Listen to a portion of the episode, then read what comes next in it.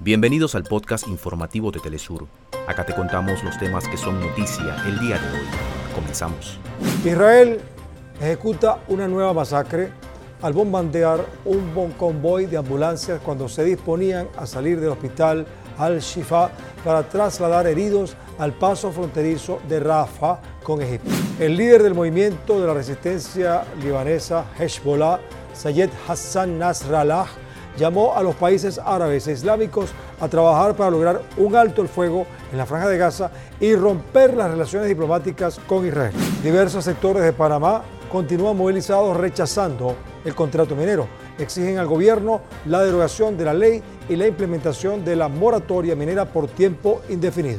Bueno, y en la disciplina de atletismo, estamos hablando de deportes, Jamaica ganó la primera medalla de oro para la delegación en estos Juegos Panamericanos de Santiago 2023, que por supuesto serán comentados con nuestro compañero Enrique Quique Guevara durante esta edición. Y hoy, entre otros temas culturales, les reseñaremos que en China realizarán la clausura de la 36 edición de los premios Gallo de Oro. Hasta acá nuestros titulares.